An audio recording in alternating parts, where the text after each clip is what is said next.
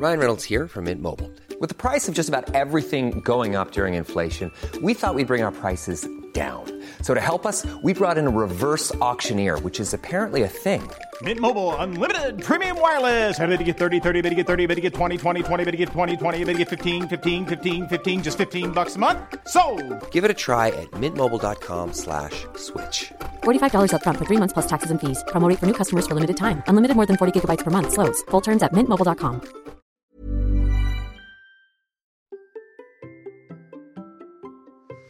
Comment bouger en toute sérénité? C'est le cœur de ma discussion du jour avec M. Ton Kiné. Allez, c'est parti Bonjour, bonjour mes champions et mes champions, c'est Bertrand, bienvenue dans Kilomètre 42, le podcast dans lequel nous parlons tous les mercredis de course à pied, mais surtout de mouvement et d'un mode de vie plus sain pour lutter contre la sédentarité, bouger et prendre confiance en nous. Si vous me découvrez ou découvrez le podcast, il y a quelques années, j'étais un gros hamster obèse de plus de 105 kilos. Après un rééquilibrage alimentaire, la reprise du sport, j'ai perdu 27 kilos et je me suis lancé dans le défi de courir un marathon. Je vous ai raconté tout ça dans la première saison du podcast. Maintenant, mon ambition est de devenir champion du monde de mon monde et de vous aider à en faire de même en vous lançant vos propres défis. Toutes les semaines, je partage mon expérience, des conseils, des rencontres avec des personnes qui nous donnent des idées pour bouger, nous aider à progresser et devenir ces champions et championnes du monde de notre monde. Et si vous voulez des conseils complémentaires, j'ai créé sur mon site une page bonus. C'est là que je range des documents gratuits comme des e-books pour vous aider à devenir champion championne du monde de votre monde ou encore mes recettes de cuisine. C'est gratuit à l'adresse suivante, bertrandsoulier.com slash bonus. Et bien entendu, je mets le lien dans les notes de l'épisode. Et aujourd'hui, nous partons à la rencontre de Emric, connu sur internet sous le pseudo et jeu de mots M-ton kiné? Emric a publié il y a quelques semaines le livre Et si on se remettait au sport? Pour beaucoup d'entre nous, c'est déjà fait, mais si ce n'est pas encore votre cas, le livre va vous apporter de précieux conseils. Et même si vous avez déjà repris le sport, Emric explique dans son livre comment notre corps fonctionne il nous donne des conseils pour prendre soin de nous, atteindre facilement nos objectifs et devenir acteur de notre santé sur le long terme.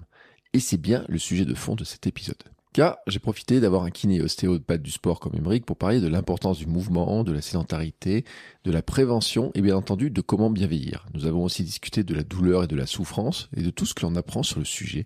Et c'est vraiment passionnant et très instructif sur le fonctionnement de notre corps. Que vous fassiez pas du tout, un peu ou beaucoup de sport, je pense que vous allez apprendre beaucoup de choses dans cet épisode. Et avant de vous laisser avec cette discussion, je m'excusais pour mon son qui est un petit peu pourri par moment et surtout saccadé.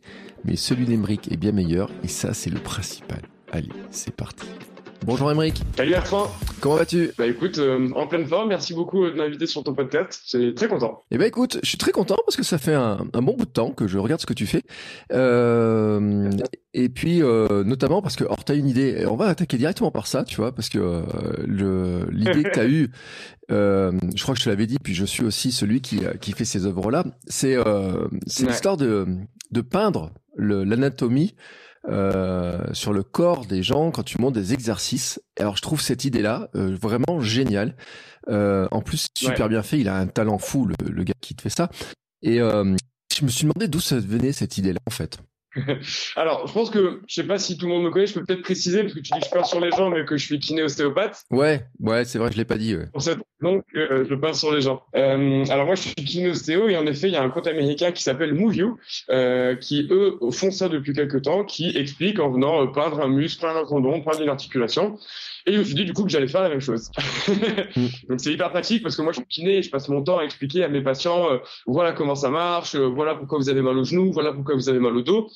Et des fois, tu vois qu'il y avait des gens, bah, ça passe pas bien, ils comprennent pas ce que tu leur dis, ils, ils ont beau écouter, ils ont beau vouloir, ça passe pas. Et moi, quand j'ai fait mes études de kiné, je voyais bien aussi dans, dans, dans, mon école, entre ceux qui comprenaient direct, ceux qui avaient besoin de voir sur un schéma, d'autres qui avaient besoin de voir sur un bonhomme. Et là, je dis, bah, c'est le meilleur moyen pour expliquer aux gens un peu mieux la tendinite, l'arthrose, la hernie discale, etc. Et, euh, et, du coup, la fameuse personne dont tu parles, Axel, qui a le compte euh, en chair et en os, bah, qui elle déjà en fait euh, dessinait plutôt sur des planches d'anatomie, faisait des très beaux schémas. Je lui dis mais mec, tu veux pas dessiner sur un corps humain, le dessiner sur une feuille de papier? Il me dit bah vas-y, j'ai jamais essayé, mais pourquoi pas Il a été ouvert à l'expérience. Et en fait, on a tous les deux, déjà, on s'est très bien entendu. Lui, il était ostéopathe, donc il avait des très bonnes connaissances. Et puis c'est comme ça qu'on en est arrivé à, à, travailler ensemble tous les deux. C'est intéressant ce que tu dis parce que c'est vrai que le corps humain, en fait, on vit dedans, mais on le connaît pas. Enfin, vraiment, mm. on n'a aucune idée de tout ce qu'on a dans notre corps, quoi. Ouais, c'est exactement ça. Et c'est vrai que moi, dans mon, dans ma vision du traitement et dans ma vision de la prise en charge de mes patients, ben, je pense que c'est important que la personne qui vient me voir, elle comprenne ce qu'elle a, elle comprenne pourquoi je lui donne des exercices, elle comprenne pourquoi est-ce qu'à tel moment de la rééducation, elle a ça à faire, pourquoi à tel moment, elle a ça à pas faire. Et ouais, pour moi, pour l'adhérence des exercices et du patient, il faut comprendre. Et surtout qu'en plus, euh, souvent, bah, toi, tu les as quand euh, ça va mal, quoi. C'est-à-dire que euh, là, il y a un truc qui ah. coince, etc. Euh, moi, j'ai découvert comme ça un jour ce qu'était le périoste. Euh, 15 jours avant de faire mon premier marathon, j'ai dit bah zut, je savais pas que ça existait ce truc-là. Et il y a pas longtemps, j'ai découvert le psoas. Alors j'en avais entendu parler, mais j'avais aucune idée de ce qu'était le psoas. Puis alors tout d'un coup, j'ai vraiment compris ce que ça faisait d'avoir un psoas qui était un peu faiblard. Et euh, mon kiné, euh, qui est ostéo aussi et qui est formé à la méthode McKenzie, il me dit il me dit, punaise, vous traînez un truc depuis longtemps. Il me dit, on aurait pu faire des trucs vachement plus tôt, si on avait pu le traiter différemment, si on avait vu ça, etc. Et c'est là où on voit que vous avez une connaissance euh, du corps, du fonctionnement, mais aussi de toutes les interactions possibles. Parce que moi, j'avais mal à un endroit du corps, et lui, il me dit, il y a ça, qu'il y a ça, qu'il y a ça, qu'il y a ça, qu'il y a ça. Et là, je regarde, je dis, euh, bah, il va me falloir un schéma, je crois. Et c'est là où je reviens à tes histoires de schéma sur le corps, quoi. ah, c'est ça. On a, on a la chance d'avoir une bonne lecture. Après, euh, et c'est moi ce que je trouve passionnant dans mon métier, c'est en fait d'essayer de créer euh, une histoire entre euh, pour quelle raison mon patient vient me voir et pour quelle raison mon patient vient me voir. C'est-à-dire mmh. que il vient me voir avec une douleur au niveau de la hanche ou à la douleur au niveau du dos, ok. Maintenant, qu'est-ce qui a causé ça? Est-ce que c'est son volume d'entraînement? Est-ce que c'est son matériel? Est-ce que c'est une vieille entorse mal soignée qui fait que du coup il a compensé? Tu vois, il y a énormément de choses et c'est ça qui est passionnant, c'est de se dire que cinq patients qui ont des périostites, donc sûrement ce que tu as eu, euh, plutôt une inflammation du périoste, et eh ben il va y avoir en fait cinq histoires différentes à essayer de comprendre. Tu vois, et c'est ça qui est génial. Mais en effet, euh, pour ça, il va falloir essayer de comprendre l'interrogatoire, le mode de vie, euh, les antécédents, etc. Et puis ce qui est super intéressant, et je sais pas comment vous faites pour gérer ça, euh, sur mes kinés ostéo que j'ai, ils le traitent pas différent. Je trouve qu'il y a une vision qui est un peu différente. Je sais pas toi comment tu vois les choses, mais il y a le côté émotionnel aussi, parce que j'arrive moi, par exemple, avant mon marathon. Euh, ça fait deux ans que je dis je vais faire un marathon. c'est mon marathon pour mon anniversaire, tu vois, et pile il tombe à quelques jours près le jour-là pour mes 42 ans, c'est tout calé, j'ai fait un podcast pour en parler, etc. Et ce jour où je commence à avoir mal 15 jours avant où je peux plus marcher, donc je vais voir ma kiné. Et forcément, je suis dans un état de désespoir, mais qui est énorme, tu vois, sur le coup et tout, euh, Et, euh, et elle, elle le comprend, dire on va essayer de faire des trucs, on va essayer de faire ça, on pourrait faire ça, de toute façon, pour que tu sois au départ et autres. Et puis j'ai une autre kiné qui, lui, tu vois, euh, me dit bon bah euh, ouais, euh, bon, je comprends, vous voulez faire ça, mais ça serait bien de faire autrement. Et qui le côté un peu, tu vois, sport, de, du challenge sportif qu'il peut y avoir derrière, le d'être un peu déçu de pas pouvoir le faire, etc j'ai l'impression qu'il en a moins pris en compte. Alors ça, c'est, je pense que c'est propre à chacun d'entre vous, ça, dans votre métier. Ouais, tout à fait. Alors déjà, c'est propre à chacun d'entre nous parce que c'est quelque chose qu'on voit quasiment pas, voire pas du tout pendant nos études. Mmh. Donc en fait, ça va dépendre de la sensibilité de chacun, des formations qu'on a fait derrière, euh, et puis de la manière, une fois de plus, dont on a de prendre en charge un patient et de lire le corps. Pour certains, la partie émotionnelle est extrêmement importante, même des formations en somato-émotionnel. Donc, ça va être un petit peu les retentissements de nos sensations sur nos douleurs. J'en ai plein le dos, tu vois, des trucs comme ça. Euh. Je connais bien. L'inconvénient de ces sciences-là, c'est que, enfin, de ces formations-là, c'est qu'elles ne sont absolument pas prouvées par la littérature scientifique. Mm. Et la kiné, ces dix dernières années, a pris un grand mouvement d'essayer de faire de plus en plus de techniques et de traitements basés sur la science. Donc, c'est vrai que par contre, tout ce qui est émotionnel, on n'a aucune preuve. Et c'est pour ça qu'il y en a qui adorent en faire, il y en a qui détestent en faire parce qu'ils te disent non, c'est pas prouvé, non, c'est bullshit, non, c'est etc. Après, par rapport à la douleur dont tu parles, ce qui est encore plus intéressant, c'est que la douleur, elle n'est absolument pas corrélée avec une blessure ou une lésion. Mmh. Donc, tu peux avoir du jour au lendemain très très mal quelque part alors qu'il n'y a rien. Et à l'inverse, tu peux avoir une petite gêne alors que tu as une rupture complète. Et quand tu as une échéance sportive extrêmement importante, bah, l'apparition d'une douleur plus ou moins vive, elle peut être complètement en corrélation avec ton état de stress, avec ton état d'envie ou autre.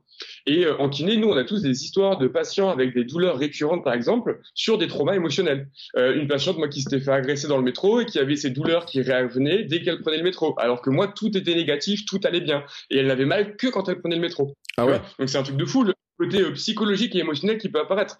Une personne qui euh, prépare une course et qui au fond d'elle n'a pas envie de faire cette course au fond d'elle, euh, tu vois, il y a plein de trucs qui vont pas. Bah, elle pourrait faire apparaître une douleur quelque part, qui serait un petit peu une manière de son corps de dire bah non en fait cette course il faut pas que tu la fasses tu vois et elle, elle va dire oh j'ai envie de la faire j'ai envie de la faire mais au fond d'elle il y a autre chose qu'elle n'a pas compris et donc une douleur va apparaître et elle ne va pas faire cette course alors je dis pas que c'était ton cas Bertrand mais c'est vrai que tu vois c'est des histoires que j'entends de patients qui n'est basé sur aucune référence scientifique mais qui euh, quand tu es face au patient et que entends ça tu dis ok il y a quelque chose alors moi tu sais j'ai lu un livre qui s'appelle le meilleur antidouleur est votre cerveau de John Sarno. Ouais. Et, euh, et donc il parle du, c'est quoi, c'est le STM, un syndrome, euh, je plus, voilà, on en a déjà parlé. Et, euh, Mmh. et en fait, j'ai revu mon histoire de ma périostite. Et je sais que ça a joué. Parce que je sais d'autant plus que la course a eu lieu le, genre le 7 ou 8 octobre, tu vois, le dimanche, et que le lundi matin, je n'avais plus aucune douleur. Plus aucune douleur. Alors que avec la Mm. kiné, on avait commencé à faire des massages. J'ai fait du ponçage à la glace. J'ai fait, pour- on a fait des massages à l'appui avec les pouces pour essayer de vasculariser, etc. et tout. Ouais. Elle m'a montré plein d'étirements. J'ai appris des trucs sur mon corps, mais incroyable. Les étirements, comment placer les pieds, etc. Je leur remercie parce que j'ai appris beaucoup de choses. Euh, plus tard, j'ai vu un ostéo qui m'a fait passer au minimalisme sur changer ma course, etc. Mais quand même, tu vois, ce truc-là m'avait quand même marqué. Et quand j'ai revu un peu l'histoire, je me suis rendu compte quand même que Mm. j'avais des problèmes de logistique un peu, tu vois, qui étaient, euh, ma fille était petite, on avait des problèmes pour avoir un hôtel, savoir si on y allait à trois, si j'allais tout seul, comment j'allais faire pour rentrer après, si j'étais totalement épuisé et que j'étais incapable de, tu vois, pourtant c'est pas loin, hein, c'est à 1h30 de, de voiture, mais en disant, mais comment ça va se passer? Euh, ma fille, euh, on savait pas si on pouvait faire la sieste, on trouvait pas d'hôtel qui voulait faire des routes euh, tardives, tu vois, etc. On avait plein de problèmes comme ça. Et je me suis rendu compte que c'est à ce moment-là que ça commençait en fait à, à pointer, en relisant un peu mon journal, etc. Et donc ma périostite, elle était présente, vraiment, parce que Mm. euh, quand ma kiné était sur les euh, sur mes tibias et que c'était pas un bruit euh, dur, mais on sait pas d'où elle vient. C'est que périostite, ça veut dire inflammation du périoste. Mm. Et en fait, peut-être qu'il n'y avait pas de périostite, mais qu'il y avait une douleur. Mm. Tu vois, c'est et c'est là où la nuance, elle est hyper difficile. C'est que pour vraiment évaluer s'il y avait vraiment une périostite, une inflammation du périoste, il aurait fallu faire des imageries et te dire, OK, est-ce que c'est le cas? Si juste nous, avec nos tests, on arrive à recréer ta douleur en appuyant sur une zone, on peut dire, OK, ça ressemble à une périostite, mais si ça se trouve, en fait, ton corps envoie un message douloureux pour une autre raison qu'une périostite. Ouais. C'est hyper intéressant. C'est c'est magique. Et par exemple, on a des histoires comme ça de douleur. Euh, Il y a une histoire qui est connue dans le milieu de la kiné sur les formations. Euh, un ouvrier qui, avec un, un pistolet à clous, se plante la chaussure. Mm. Une douleur atroce, incapable de le poser le pied par terre, admis aux urgences en catastrophe pour se faire enlever le clou. Il découpe la chaussure, le clou était passé entre les deux orteils. Il n'avait pas touché le pied. tu vois Et le mec avait hyper mal. Pourquoi? Parce qu'il s'était persuadé qu'il s'était planté un orteil, et donc le message avait envoyé, le cerveau avait envoyé un message d'alerte, et lui avait ressenti un message douloureux, qui n'était pas le cas. Ouais. Et tu sais, j'ai eu une question qui m'a été posée l'autre jour et j'ai dit euh, ça je la gardais pour toi parce que moi je j'ai pas la réponse. C'est l'histoire de la différence entre la douleur qui est provoquée, qui peut être Oui. physique, etc., et la souffrance que ça génère, qui peut, Mhm. et tu l'as dit, hein, on peut souffrir atrocement euh, d'avoir un truc finalement pas très grave, ou même rien, Mhm. et puis une fois un truc grave et ne pas souffrir. C'est Mhm. difficile à traiter quand même parce que t'as quelqu'un qui souffre, euh, qui dit j'ai atrocement mal, je souffre, je souffre, je souffre et tout, et, et c'est Mhm. difficile quand même de peut-être lui expliquer que euh, d'où ça peut venir, de Ouais. comment le traiter, comment le Ouais. gérer. Tout à fait. Alors c'est vrai que nous, on différencie pas trop le terme de douleur et de souffrance. Globalement, la, la douleur, c'est euh, l'expérience ressentie par la personne. Donc il y a une définition officielle euh, que tout le monde utilise, euh, que je vais te passer, qui est très longue et très pompeuse. Mais en fait, on parle plus maintenant d'expérience. Et dans la définition, ils te mettent avec une lésion réelle ou non. C'est-à-dire qu'on sait maintenant qu'on peut avoir une douleur sans que le tissu soit altéré, sans que le tissu soit blessé. Donc c'est vrai que moi aujourd'hui, quand un patient vient me voir au cabinet, avec une douleur de genou, avec une douleur d'épaule, etc., je me dis pas il a une douleur, il s'est blessé.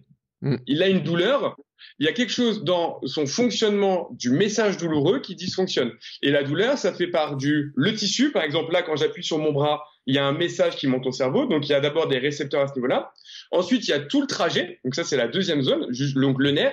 Et après, il y a l'interprétation et la manière dont mon cerveau va décider oui ou non de faire passer le message.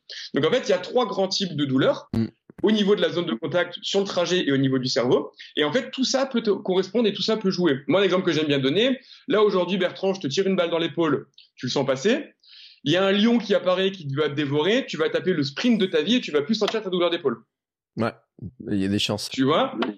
Exactement. Ce qui fait que, en fait, la, douleur n'est qu'une n'est qu'une corrélation de beaucoup d'éléments. L'information, le stimulus, la balle dans l'épaule, mais le trajet, le nerf, mais aussi qu'est-ce que ton cerveau priorise à ce moment-là? Est-ce qu'à ce moment-là, il a envie de t'envoyer de l'information, aïe, j'ai mal à mon épaule, mets-la au repos pour qu'elle cicatrise, ou est-ce qu'il a envie de te dire, non, ne sens plus ton épaule, je te mets du sang dans les jambes et tu vas taper le, le, le sprint de ta vie. Tu vois? Et donc, euh, et ça maintenant, c'est vrai que moi, quand j'ai fait mes études de kiné, donc je suis diplômé, ça fait 10 ans maintenant, c'était des choses qu'on n'avait pas beaucoup en tête. On nous disait, le mec a mal à l'épaule, traiter son épaule, faire du renfort de la coiffe. Le mec a mal au genou, c'est une tendinite du genou, fait du renfort du genou, etc. Et aujourd'hui, il y a tout un modèle qu'on appelle le modèle biopsychosocial, tu vois, qui consiste à prendre en compte le bio, donc la lésion du tissu, mais aussi le psycho, le contexte du patient, ses croyances, ses antécédents, et le social, ben, un petit peu l'environnement dans lequel il évolue. Et maintenant, on prend en compte toutes ces sphères qui fait qu'on a plus un traitement des, des, patients douloureux juste il a mal à un point, je vais traiter le point, mais plutôt il a mal à un point, qu'est-ce que ça veut dire dans son histoire, dans son ensemble? Et c'est beaucoup plus, pertinent et beaucoup plus proche de la réalité de nos patients. Et c'est super intéressant parce que tout à l'heure, tu as, donné l'expression, tu dis j'en ai plein le dos. C'est une expression que j'ai beaucoup utilisée. Et, euh, et euh, donc ça fait un an que euh, l'an dernier j'étais plié en deux, j'avais mal partout, on m'a vu un, un petit tassement lombaire. Là cette année on voit une hernie. Et euh, quand j'envoie des messages, quand j'en discute, on me dit oui, mais la hernie de toute façon, elle pourrait faire mal ou pas mal. Elle est là, il y a des gens, on se rend pas compte. Pourquoi est-ce qu'elle fait mal, etc. Et par contre, tu vois, et les histoires du livre là sur les douleurs, le j'en ai plein le dos. J'avais dit, c'est que j'en avais marre sur des trucs, ça se passait pas comme je voulais. Les relations avec ma fille qui étaient compliquées sur différentes douleurs qu'elle pouvait avoir, sur les trucs financiers qui marchaient pas comme je voulais et tout.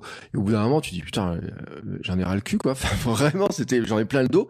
Et l'expression, c'est marrant quand même cette expression parce que elle est, euh, elle est, j'allais dire pré-médecine, pré euh, tout ce qu'on peut avoir, et pourtant elle reflète exactement en fait des euh, ce qu'on peut avoir comme euh, comme douleur etc quoi. Absolument absolument. Et moi j'ai des patients avec lesquels euh, dans mes tests je vois pas de structure spécifique qui pourrait faire mal. Les forces sont bonnes les mobilités sont bonnes. Et en fait ils vont mieux du jour au lendemain quand ils changent de boulot quand ils réduisent leur taux horaire quand ils se mettent en mi-temps thérapeutique et compagnie tu vois. Mm. Donc euh, il y a énormément d'éléments. En effet, ça joue. Moi, combien d'athlètes se blessent alors qu'ils ne changent rien à leur volume d'entraînement, mais juste parce qu'il y a un contexte familial qui devient de moins en moins bon, donc récupération moins bonne, donc sommeil altéré par exemple, donc douleurs qui apparaissent. Donc je, pense que le, le côté, j'en ai plein d'eau euh, et un élément de langage qui en parle très bien, mais il y a plein d'autres choses, tu vois. Euh, le, par exemple, dans, alors c'est pas du tout euh, scientifique ce que je vais te dire, mm. mais genou, si tu le divises en deux mots, ça fait je et nous. Donc on va dire que les gens qui ont des douleurs de genoux, ça va être des gens qui vont avoir des problèmes, soit dans leur couple, soit dans une relation, et qu'ils n'arrivent pas en fait, à, tu vois. C'est basé sur rien. Mais je trouve que c'est des éléments qui sont intéressants justement dans ce contexte de biopsychosocial, de ne jamais oublier, euh, parce que bah, des fois, en effet, une douleur peut être plus en rapport avec l'état psychologique du patient que l'état du dos ou du genou en lui-même. Et euh, par exemple, par contre, ce qui est très intéressant et ce qu'on t'a dit qui est tout à fait vrai, c'est que les imageries, en réalité, elles nous servent pas à grand chose. Elles nous servent plus à exclure quelque chose de très grave. Mm.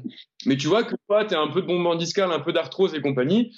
Ça fait partie aussi de l'évolution naturelle. Et il y a plein de gens qui n'ont aucune douleur, à qui on fait des imageries et à qui on voit des hernies, euh, des, euh, des bombements, de l'arthrose et compagnie. Et donc c'est compliqué parce que à l'époque, encore une fois, il y a une dizaine d'années, on faisait ça, le radiologue te disait oh là là c'est catastrophique, vous avez une hernie discale, vous en avez pour un an. Toi derrière, tu faisais plus de sport, tu déprimais, t'en avais plein le dos, et en fait t'aggraves spontanément ton état, tu vois. Alors qu'en fait euh, le mec t'aurait dit non c'est bon, il y a un peu d'arthrose, mais au final, comme moi je dis aux patients, c'est plus des rides que vous avez au niveau de vos vertèbres que vraiment une vraie pathologie. Derrière, tu continues ton sport, bah en fait, euh, tu pourris moins ton mode de vie et tu continues à faire des choses que t'aimes.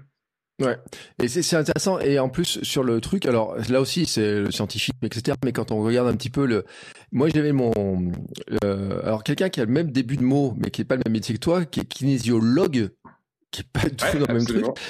Il m'a dit la sciatique, il me dit quand même pour nous, c'est le frein à main. C'est-à-dire que vous empêchez de faire un truc, d'aller à fond dans votre truc, il y a une espèce de frein qui se passe, etc.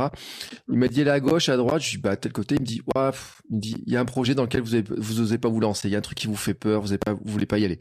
Il me dit, c'est votre frein à main de votre corps qui est en train juste de vous freiner sur le truc. Et, euh, je, je regarde comme ça, je lui dis, mais attends, qu'est-ce qu'il me raconte? Et en fait, c'est vrai qu'en analysant après, on peut chercher des choses, etc. Mais il y a cette notion-là, quand même, de dire qu'il y a un moment donné, notre corps, ben, je sais pas par quel moyen c'est tout ça fonctionne, mais il y a il y a une expression qui peut venir de bless, de douleur, de blessure provoquée ou pas, de ressenti, qui peut venir, qui sont vraiment provoquées par notre bah, notre environnement, comment on se sent, comment on a envie d'avancer, les projections qu'on a de l'ego, euh, les peurs qu'on peut avoir. Euh, moi, je, vois bien l'histoire du marathon, mais on peut, on, peut, on peut le redire. Mais quelqu'un qui se dit, euh, tiens, pour la course, je bats de mon record, etc., mais qui ne sent pas préparé, je suis sûr que la veille, il, est, il est mal, il a toutes les douleurs du monde, quoi. Exactement, tout à fait, tout à fait. Et c'est une fois de plus, on retombe dans, dans ce cercle-là, qui est que euh, il y a plus maintenant dans notre vision de thérapeute que le côté bio, mais il y a aussi le côté psycho et social, et qui va complètement influencer en fonction de en fait, on peut, on, on se rend compte qu'on arrive moins à se mentir à soi-même que ce qu'on croit, tu vois, euh, et que ouais, t'inquiète, je gère, t'inquiète, je dors trois heures par nuit, etc. Moi, j'ai un très bon exemple aussi dans le même principe, moins psychologique, mais dans le même. J'étais en pleine forme. Je venais d'avoir ma fille qui venait de naître. Je dormais quatre heures par nuit. Je me levais le matin à 5 heures pour aller m'entraîner de 5 à 6. J'allais bosser. J'étais pas fatigué. Mon corps était en mode pilote automatique, mais en fait, mes, mes réserves, elles étaient en train de chuter drastiquement. Et un jour, pour rien, je me suis bloqué le dos. Mais pour Mmh. rien. Tu vois, je pourrais me dire, ok, c'est parce que j'avais le bassin décalé, ok, c'est parce que j'avais pas les bonnes chaussures. Mais non, en fait, j'étais juste en train de me mentir à moi-même. Je me rendais pas compte que mon corps, il était en train de taper dans les réserves. Et là, il était en train de me dire, stop, t'en fais trop, j'ai plus de jus, j'ai plus d'énergie, je te fais mal pour que tu te mettes au repos. Je, je vulgarise vachement, tu vois, mais le concept, c'est ça, en fait. C'est que c'était mon, dans le livre, j'en parle beaucoup. J'aime bien dire, moi, aux gens que lorsque vous avez mal, c'est le seul outil que votre corps a pour communiquer avec vous. Mm. Il va pas t'envoyer un SMS, il va pas t'envoyer un mail, il va t'envoyer un message douloureux. C'est le seul truc qu'il peut faire. Ou alors te faire un système digestif pourri, tu vas alterner euh, diarrhée, constipation, tu vois, ça aussi il peut le faire quand euh, niveau psy ou niveau effort ou autre, ou niveau réserve énergétique t'es pas bon, tu vois. Mais c'est l'un des outils principaux qu'il va avoir, message douloureux. Et une fois que tu l'as, comme par hasard, là t'écoutes. je suis un peu fatigué, j'ai moins d'énergie, c'est pas grave, tu bombardes, tu prends du café, tu prends des vitamines. Message douloureux, je peux plus me lever pour aller travailler ou je peux plus mettre, euh, je peux plus faire euh, plus de 500 mètres sans avoir une douleur de genou. Là, t'écoutes ton corps. C'est bien foutu. Ouais, c'est bien foutu. Euh, mais ça veut dire aussi qu'il a trouvé un moyen, c'est qu'il sait que notre mental, nos réflexions, les histoires qu'on se raconte dans notre tête, finalement, ne suffisent pas à nous convaincre qu'il faudrait qu'on s'arrête, qu'on trouve toujours des excuses finalement, et que euh, Mhm. le, le vrai truc à l'arrêter, c'est euh, c'est dire bah écoute, euh, je bloque le, je bloque un truc, et euh, c'est vraiment Ouais. pour ceux qui pensent qu'il y a une séparation entre l'esprit, le corps, etc. non non, c'est euh, les, les- c'est quoi ce proverbe qui dit qu'il faut avoir un bon corps pour que notre cerveau, notre âme veuille dedans, mais là on, on est vraiment Ouais. dedans là. Hein. Et tout à fait. Et no- notre corps, notre tête, notre esprit est extrêmement fort et extrêmement puissant. On peut surpasser des douleurs. De toute façon, tous les gens qui font des, des sports de longue distance, de longue durée, des, des trails, des ultra trails, les triathlètes, etc., ils le savent très bien. La plupart, tout se joue sur le mental, sur le, tu vois, qu'est-ce qui fait que tu vas tenir, qu'est-ce qui fait que tu vas continuer de courir alors que t'as mal, que t'en peux plus, que ça fait déjà 8 heures d'effort, 10 heures, 20 heures d'effort. C'est la tête, tu vois, ton corps, ça fait longtemps qu'il l'a lâché. Et sauf que plus tu oublies ton corps en disant ça va passer, ça va passer, plus ton corps il va t'envoyer des messages forts et puissants. Et il y a un moment donné où il va réussir à envoyer un message plus fort que ce que ta tête elle va être capable de gérer, tu vois. Et c'est là où tu t'arrêtes. Donc dans le sport, le sportif il apprend à travailler ça, il apprend à interpréter ces messages douloureux, ces messages de d'inconfort en disant ok mon corps me parle mais je suis pas en train de le mettre en danger donc je peux me permettre de passer outre jusqu'à une certaine mesure hein. il va y avoir des fractures de fatigue on va se blesser à l'entraînement etc et le monsieur et madame tout le monde qui enchaîne un peu métro boulot dodo qui arrive quand même à courir un peu etc bah lui la douleur elle va apparaître beaucoup plus tôt et il va la prendre en compte bah, quand il pourra plus aller bosser ou plus faire son sport mais en effet tout n'est qu'une livre de à quel point je peux faire taire ce que me dit mon corps et lui il va, il va me paraître de, de plus en plus fort si Ouais. je ne règle pas le problème Ouais, et c'est vrai. Et euh, ce que tu dis est super intéressant. Et puis euh, ça va nous amener au sujet de ton livre parce que se remettre au sport ou se mettre au sport ou se remettre au sport, je sais pas quoi. Ouais.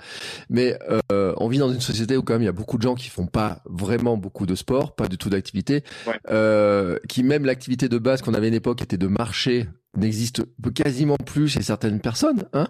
Euh, J'ai vu un chiffre l'autre jour ouais. qui est hallucinant sur euh, les. euh, je crois qu'il y avait 80% des gamins américains qui, dans les années 60-70, allaient au collège, au lycée, soit à pied, soit en vélo, et que maintenant Mm. ils y vont sans voiture quand ils ont l'âge de conduire, soit ils sont déposés devant la porte le plus vite possible. Donc ça veut dire qu'on a transformé leurs 10-15 minutes de marche ou de vélo tous les matins en 50 mètres.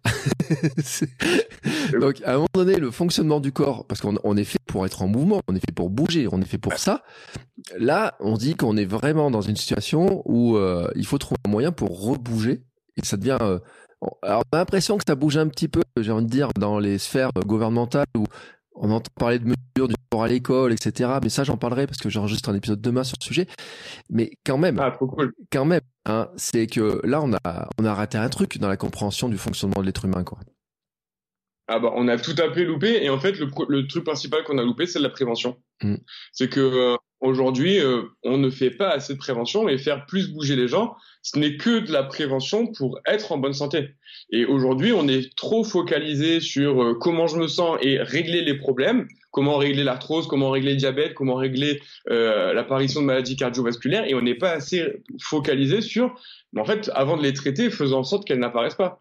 Et bouger, c'est le meilleur outil. Il y a un truc qui dit toujours que aucun médicament ne pourra remplacer l'exercice physique, alors que l'exercice physique pourrait remporter énormément de médicaments. Mm. C'est vrai, c'est un outil, c'est la meilleure façon que tu vas avoir d'entretenir tes os et tes articulations, tes tendons et tous tes tissus. Ça te permet de fabriquer un nombre d'hormones pour ta santé et pour toutes les fonctions de ton corps conséquentes.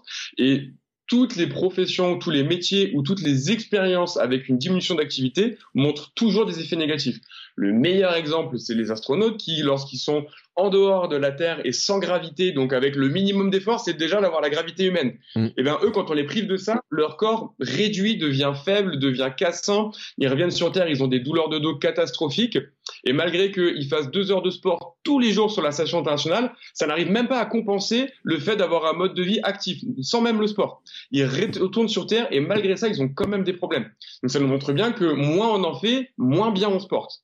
Et aujourd'hui, comme tu l'as dit, les gens bougent de moins en moins. Le télétravail, on va même plus au travail pour aller bosser, on ne fait même plus quelques pas. On a le livreur qui dépose en bas de la porte, on va même plus faire quelques pas pour aller à la pizzeria. On a Netflix, on va même plus aller aux vidéocassettes marché. Tout est à disposition à la maison, on ne bouge plus. Les voitures sont toutes automatisées. Je ne fais même plus l'effort avec mon épaule de tourner la vitre. J'ai plus qu'à faire l'effort avec mon bras. C'est des détails, tu vois. C'est, tu dis c'est rien, mais contrebraquer une voiture, ben, on a la direction assistée. Euh, passer les vitesses, maintenant tout est automatique. On ne bouge plus du tout. Et même sur des trucs anodins, en fait, bah, ça n'est pas si un vaccin quand tu prends le cumul au jour, à la semaine, à mois et à l'année. Et faire 100 euh, mètres de plus, 10 000 mètres de, 10 000 pas de plus, c'est pas grand chose, mais sur une journée, sur une mois, sur une année, c'est énorme, c'est énorme. Et euh, un exemple aussi qui est très important, c'est que il y a des gens qui sont très sédentaires, mais qui font un peu de sport, tu vois. Ils bougent pas la journée, mais ils vont faire 3-4 heures de sport de, par semaine, du tennis. Et ben ça, on se rend compte qu'une heure de sport ne permet pas de contrebalancer 8 heures de sédentarité. Mm. Donc en fait, il y a en plus des gens qui sont sportifs mais sédentaires. Ouais. Tu vois? Et ça, c'est, et ça, c'est encore un autre problème parce que les gens pensent bien faire, ce qui est évidemment mieux que de ne pas faire de sport. Mais malgré ça, ces gens-là s'exposent quand même à des douleurs et à des pathologies parce que oui, ils font du sport et c'est très bien et continuer. Mais en plus de ça, il faudrait qu'ils continuent de bouger plus dans la journée. Donc là, en fait, l'idéal, tu vois, ce qu'on devrait faire tous les deux, Bertrand, c'est d'enregistrer un podcast en marchant. Oui, mais tu sais, moi je fais du podcast en courant. Euh, L'histoire de ce podcast, euh, tu te rappelleras que j'ai fait deux, trois épisodes en courant. C'était euh, quand j'étais à la mer, je partais avec mon petit micro cravate et sur le dos, euh, j'ai fait des, j'ai posté ça sur Telegram. J'ai pas mis ça, mais sur Telegram, il y a un truc qui est magique, c'est la créativité euh, est décuplée du simple qu'on qu'on fait ça parce que euh, les gens s'en rendent peut-être pas compte ou qu'ils se posent des questions d'ailleurs de comment ça se fait que quand ils marchent, ils ont des idées, quand ils prennent leur douche, ils ont des idées, quand on va courir, on a la réflexion qui est totalement différente, etc. C'est un truc de dingue. Euh, moi, j'ai lu des livres sur le sujet, sur euh, notamment le lien entre l'activité euh, comme course et la meilleure thérapie mentale aussi. en tout cas, il y a des études, il y a énormément d'études d'ailleurs qui montrent que sur la créativité, sur les liens, certaines formes d'intelligence en tout cas, que le fait de bouger, et on en avait parlé notamment avec le professeur François Carré qui disait que un enfant apprend beaucoup plus facilement une récitation s'il a marché, couru avant de l'apprendre que si on le dépose devant l'école. Donc, on a plein d'éléments là-dessus qui montrent que euh, le corps est vraiment fait dans son fonctionnement même que ça fonctionne de cette manière-là. Tout à fait, tout à fait. Mais c'est extrêmement important ce que tu dis, c'est que bouger plus, ça va te permettre pas mal de choses. Il y a le côté purement physique de l'effort. Je, vais courir mon 10 bornes, etc. Mais il y a aussi le côté au niveau cognitif du lâcher prise, de faire toujours le même travail. Le fait d'aller courir, ça va te faire du bien à tes os et ta tendons, mais au niveau de ton cerveau, ça va aussi te sortir soit de ton travail, soit d'avoir une déconnexion complète devant les écrans, à scroller sur les réseaux sociaux ou à regarder des épisodes à la télévision de ce que tu veux. Et ça, d'un point de vue cognitif, c'est hyper important.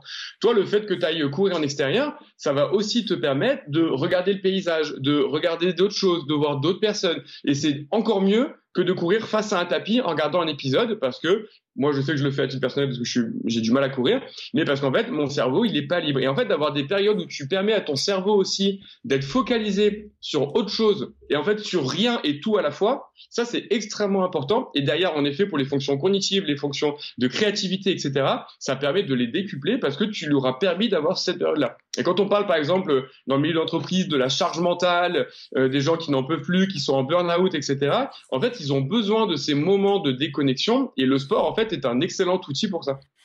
Ouais, donc en fait, il faudrait faire euh, marcher tout le monde dans les entreprises, etc. Mais d'ailleurs, on le voit, hein, parce qu'il y a certaines entreprises qui ont euh, une idée de productivité aussi quand il faut faire du sport à certains. À certains. Je rappelle aussi que euh, Steve Jobs, euh, tous ceux qui ont un iPhone dans la poche peuvent se dire que l'iPhone, en partie, était conçu, créé par quelqu'un qui faisait des réunions en marchant, parce que comme ça, déjà, il trouvait que c'était plus efficace et qu'en plus, bah, les gens en marchant, ils faisaient moins des longues réunions plutôt que de rester dans sa chaise, qu'on avait une tendance à raccourcir le, temps de réunion. Donc, c'est un rappel aussi hein, qui montre que il y a des gens qui font des réunions en marchant. Euh, moi, je pourrais faire du coaching en marchant. Euh, je fais des audios comme ça, des petits audios à, ceux que j'accompagne et tout. Genre, je dis bah écoute, je pars courir, j'ai un truc à te dire. Alors ça dure 10-15 minutes des fois quand je raconte. Je fais deux trois personnes, j'enchaîne comme ça sur ma séance d'une heure. Mais c'est vrai que on peut faire plein de choses en marchant en plus. les gens s'en rendent pas compte, mais euh, il y en a qui ont peur de s'ennuyer. C'est une question que j'ai eue sur l'ennui, mais quand on marche, quand on court, entre les livres, entre parler, entre euh, téléphoner, c'est une astuce que m'a donné, euh, donné Stan Group qui lui passait des coups de fil en courant pour l'endurance mentale, c'est extrêmement bon. on arrive, pour ceux qui ont peur de se dire c'est de la perte de temps, en fait, il n'y a même pas s'excuser là, j'ai envie de dire. C'est-à-dire qu'on est capable de dire, bah non, parce que des activités. Alors c'est sûr que soulever des barres en enlevant un mail, en envoyant un mail, c'est pas possible. Il y a un truc, et faire ce que tu fais là, toi, les trucs, là, les espèces de figures, ça marche pas en crossfit. Mais, euh, mais quand on est dans la marche ou de la course ou même du vélo en salle, limite, tu vas te dire, bon, on est toujours sur l'écran, mais on pourrait avoir une, faire fonctionner une partie du corps, chose, même si c'est vrai que ça remplace pas le fait de prendre l'air. Mais même ça, je veux dire, on n'a pas l'excuse, quoi. Mais en fait, ce qui est important et dans ce que tu discutes, c'est vraiment là où en fait on est en train d'en venir, c'est qu'il faut vraiment différencier dans la théorie qu'est-ce qu'il faut faire qui est optimal et en pratique, quelqu'un qui n'a pas le temps, eh ben comment elle peut aménager son temps pour prendre une partie de ce qui est optimal et l'adapter à son mode de vie à elle? Dans l'idéal, tout le monde mange des fruits et légumes, tout le monde fait du sport tous les jours, tout le monde fait ses 10 000 pas, tout le monde dort 8 heures. Ça, c'est la théorie. Maintenant, dans la pratique, où on a des gosses, on a, on habite loin, on a des métiers, il y a des bouchons et compagnie, comment je peux adapter mon, mon environnement à moi euh, et essayer d'intégrer le maximum de toutes ces consignes dont on entend parler. Et c'est ça dont je parle beaucoup dans le bouquin, c'est réussir à adapter tout ça.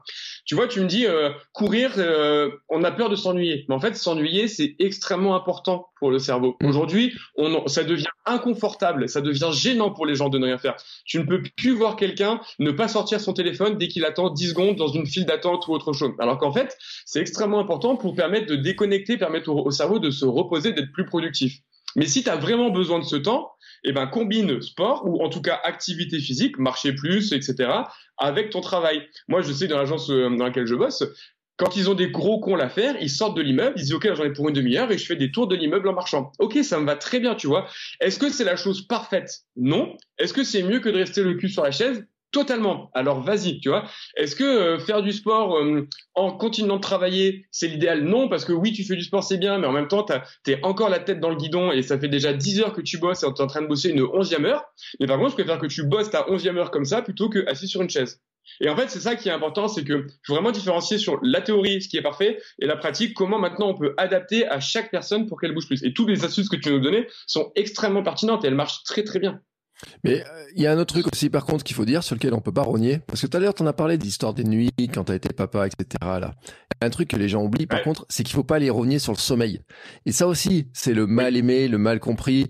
Euh, moi, j'ai lu un livre sur le sommeil qui rappelle que on ne sait pas à quoi sert le sommeil et encore on ne sait pas encore à quoi sert tout tout tout le sommeil comment tout fonctionne bon ben, on se dit ça sert à rien donc on commence à le rogner et comme tu le disais euh, quand tu raccourcis les nuits Là, par contre, c'est vraiment, vraiment encore plus une catastrophe, quoi. Ouais, totalement. Les, conséquences, en fait, d'une réduction de sommeil, elles sont importantes, et même si on les ressent pas. Et c'est ça qui est extrêmement traître, c'est que une personne qui te dit, moi, je dors 5 heures par nuit et j'ai la forme, bah, aujourd'hui, les articles ont plutôt tendance à nous montrer que ces gens-là, même s'ils pensent être en forme, ils auraient quand même des bénéfices sur le long terme, sur le risque de dégénérescence, d'avoir des maladies neurologiques, sur le risque de certaines maladies, de quand même dormir plutôt 6, plutôt 7, plutôt 8 heures. Et en effet, le sommeil, ça va être le premier truc sur lequel on va rogner. Moi, pendant la, donc une fois de plus, cette histoire, quand j'étais jeune papa, j'ai lu un livre qui s'appelle Miracle Morning, je sais pas si tu le connais. je l'aime pas. Bah, voilà, moi je l'aimais beaucoup jusqu'à ce que je m'intéresse au sommeil et du coup je l'aimais moins. Pour ceux qui connaissent ce livre, pour faire très simple, il préconise de gratter entre 10 et de 60 minutes de sommeil pour prendre du temps pour soi et réaliser des choses. Et évidemment, c'est un livre américain qui est très bien vendu. Globalement, tu écoutes cette personne en dormant une heure de moins, elle a révolutionné le monde, elle est devenue multimillionnaire et elle a 50 sociétés. Sauf qu'une personne qui va lire ce livre et qui dort déjà peu, non, elle va pas y gagner. Elle va y gagner que sur du très court terme, à avoir une heure de plus pour elle, pour lire, pour méditer, pour bouger. Sauf qu'en fait, elle va payer les pots cassés à un moment donné.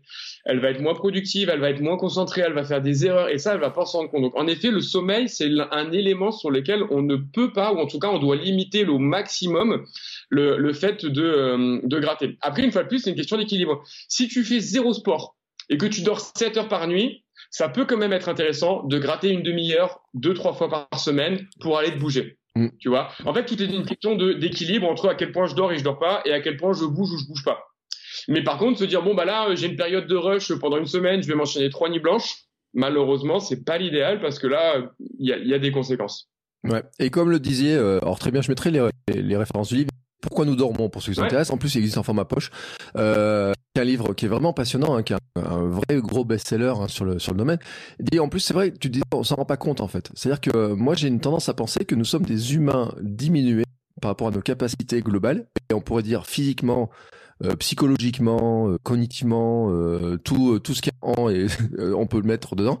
C'est-à-dire qu'on s'en rend pas compte.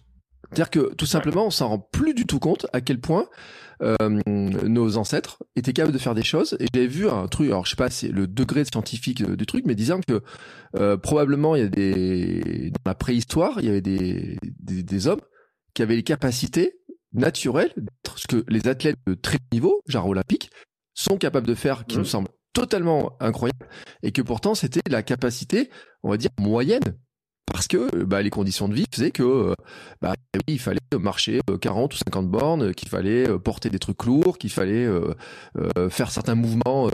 Bon, il n'y a même pas la question de tourner les volants ou quoi que ce soit, mais que bah oui, il fallait taper sur des pierres, qu'il fallait taper sur des branches d'arbres, etc. Et que physiquement, le, le, corps était fait pour ça et qu'il a été conçu aussi pour ça. L'évolution, c'est aussi ça, quoi. Ah, mais je suis sûr, persuadé que nos, ancêtres étaient des, sportifs euh, d'une grande capacité. S'ils ne mouraient pas de maladie entre-temps, euh, et qui vivaient assez longtemps sans se faire bouffer pour développer leur capacité physique, en fait, ils ne travaillaient pas au bureau, donc en fait, ils avaient tout leur mode de vie qui était complètement adapté à leurs sensations et à leurs envies. ils avaient besoin de dormir, j'y étais pas, mais je pense qu'ils dormaient. Ils mangeaient ce qu'ils produisaient. Donc globalement, tout était tourné. Après, de là à dire qu'ils étaient meilleurs que nos champions olympiques, j'ai un doute parce qu'ils avaient sûrement pas la méthodologie d'entraînement qu'on a aujourd'hui. Mais par contre, ils étaient sûrement beaucoup plus en forme que la plupart de la population française aujourd'hui. Ils mangeaient pas de produits industrialisés. Ils se couchaient quand le soleil se couchait, ils se les réveillaient en même temps que lui. Tu vois, ils avaient un mode de vie qui était parfaitement à l'écoute de leurs besoins. Donc, euh, ça me paraîtrait tout à fait cohérent. Aujourd'hui, on n'est plus du tout à l'écoute de nos besoins. On est à l'écoute euh, des autres. On est à l'écoute de nos patrons. On est à l'écoute de notre banquier. Mais on n'est plus à l'écoute de nos signaux personnels. Ouais. Et puis en plus, on a été enfermé pendant plusieurs mois. Euh, et ça, j'imagine que toi, tu l'as vu le, les conséquences désastreuses de ces périodes de confinement, je pense que euh, sur le mentalement, si physiquement, et j'avais vu euh, euh, bah, Major Mouvement qui en parlait, qui disait qu'il y avait des gens en consultation qui venaient, ne serait-ce que pour avoir un contact avec quelqu'un, mais que mmh. ce qu'on disait, les, les, les répercussions euh, psychologiques et sur le corps, c'est catastrophique. Ouais. C'était une catastrophe. En fait, il y a eu deux grosses. Alors, le premier confinement, c'est marrant, tous mes patients ont le même discours et tu me diras si tu l'as vécu aussi tout le monde était en pleine forme. Mm. Tout le monde a fait du sport, tout le monde s'est bougé, tout le monde, euh, tu vois, c'était à niveau physique, les gens se sont mis à bouger plus, se sont rendus compte qu'il n'y avait pas le travail dans la vie. L'inconvénient, c'est qu'il y en a beaucoup qui se sont blessés. Parce que du coup, ils sont passés de je fais pas de sport à je fais du sport tous les jours, donc ils sont tous fait mal aux genoux, au dos, aux épaules, etc. Mais globalement, il y avait un peu cette, euh, j'ai trouvé en tout cas en France que les patients, le retour que j'ai au cabinet, c'était je ne travaille plus pour la plupart, j'ai du temps et je vais prendre du temps pour moi. Les gens dormaient, les gens ont découvert qu'ils pouvaient cuisiner, les gens se mettaient à bouger plus. Alors il y a eu des erreurs, il y en a qui sont baissés, et ça c'était assez intéressant. Le deuxième confinement, c'était l'inverse. Les gens, ils en avaient marre ils y croyaient plus. La plupart, ils étaient tous en télétravail, donc ils bossaient plus, voire ils bossaient autant. Sauf qu'ils ne marchent plus pour aller travailler, ils ne faisaient plus de pause entre midi et deux euh, pendant leur pause repas avec leurs collègues. Et là, les gens, à l'inverse, ils sont tous sortis du deuxième confinement en moins bonne forme. Et globalement, j'ai plein de patients qui me tiennent ce discours-là. Après, psychologiquement, ça a été une catastrophe. Il y en a beaucoup qui sont isolés, il y en a beaucoup qui n'avaient plus de contact, beaucoup chez les personnes âgées aussi. Et, euh, et ça, ça a eu de grandes, grandes, grandes conséquences. Nous, on l'a vu au cabinet, les patients, ils étaient prêts à faire une heure. Moi, j'avais des patients qui venaient dans mon cabinet parce qu'ils travaillaient dans le quartier. Mais pendant le confinement, les mecs venaient quand même parce que ça leur permettait de sortir. Ils avaient une autorisation de sortie, ça leur faisait voir autre chose. Ils avaient une personne à qui parler et ils venaient quand même. Donc euh, les, conséquences sur le corps été, a été assez variables. Mais maintenant qu'on est sorti de tout ça, on voit encore les conséquences apparaître sur les nouveaux modes de vie qui se sont installés et des nouvelles douleurs qui apparaissent parce que les gens ne vont plus au sport, à la salle qui est à côté de leur travail parce qu'ils sont en télétravail, les gens bougent moins, les gens ont modifié leurs habitudes, certains en ont pris des bonnes, mais beaucoup en ont pris des mauvaises et ont réduit leur quantité d'activité globale. Il y en a qui ont pris du poids pendant le deuxième confinement, qui n'ont jamais perdu par la suite. Donc en effet, on, le voit qu'il y a eu des, grandes conséquences. Comment, maintenant, on va revenir au sujet de ton livre, comment on se remet au sport dans ce cas? Comment on se met ou on se remet au sport? Parce que euh, on, a cerné l'enjeu, c'est un enjeu euh, global. Et puis nous, tu sais, ici sur Kimet 42, et dans ma vision globale, moi, on veut devenir des vieillards galopants, bondissants. Moi, je veux courir. À... L'autre jour, euh, en, en plaisantant, je dis, vous voulez faire quoi quand vous serez vieux? Moi, j'ai dit, je veux faire du surf à 50, à 60, à 70 ans, je veux courir un 10 km et quelqu'un m'a dit ouais mais moi je ferai un 10 km pour mes 70 ans, c'est mon objectif et j'ai dit bah écoute je viendrai tendre le micro de kilomètre 42 pour te demander comment ça s'est passé. Et comment on fait ça en fait? C'est parce que l'esprit c'est c'est se remettre au sport, mais pas seulement pour se remettre au sport, mais pour mieux vieillir. Tu vois, être en meilleure santé, être en meilleure forme, pas pour se casser et pas faire du sport qui nous euh, casse et parce que attention, j'ai fait des épisodes sur ce sujet aussi. Quelqu'un m'a dit le sport très intense le meilleur moyen de rendre quelqu'un qui est en bonne santé. Il pensait aux triathlètes, aux ultras, etc. Tu vois notamment. Euh, je mettrai les liens. Mais comment on fait pour se remettre au sport? Et finalement pour pas venir te voir pour en disant hey j'ai fait du sport je suis cassé euh, etc alors pour te répondre à cette question j'ai deux éléments extrêmement pertinents le premier c'est ce qu'on appelle une courbe de Gauss c'est la courbe en U mmh. déjà il faut définir quelle est la d'exercices à faire. La courbe en U veut dire que si je fais zéro sport, j'ai plein de douleurs, plein de pathologies, je risque de me blesser. Mm. Et si je fais trop de sport, il y a à nouveau plein de risques de blesser et plein de problèmes qui vont apparaître. Et en fait, pour le sport qui est le sport santé est complètement différent du sport compétition ou du sport de haut niveau. Donc ça, c'est la, première chose à définir. L'inconvénient, c'est que ça, c'est très facile en théorie, c'est qu'en pratique, on est tous différents. Et quelque chose qui peut être du sport santé pour moi peut ne pas l'être pour quelqu'un d'autre. Et quelque chose qui est du sport pour santé pour moi peut-être du sport euh, trop difficile pour moi dans 10 ans. Mm. Tu vois? Et ça, ça va dépendre de, beaucoup d'éléments comme mon âge, mes antécédents, mon mode de vie, ma récupération. Donc ça, il faut savoir s'écouter. Il y a des grands guidelines. Tu peux être sûr que faire du sport 4 heures par jour, tous les jours, il y a un moment donné où ton corps, il peut pas récupérer. Tu vois mm. Donc, il y a un moment donné, il va falloir aussi créer une limite. Et derrière, est-ce que toi, tu as aussi la récupération nécessaire? Est-ce que tu dors bien? Est-ce que tu manges bien? Une fois qu'on a calé ça, qui est un peu le, la trame de fond et le filtre à travers lequel on, va, on va analyser, il y a un côté de progressivité pour une personne qui soit ne bouge pas et veut se mettre à bouger, soit une personne qui bouge déjà et veut bouger plus. Le maître mot, c'est d'être progressive.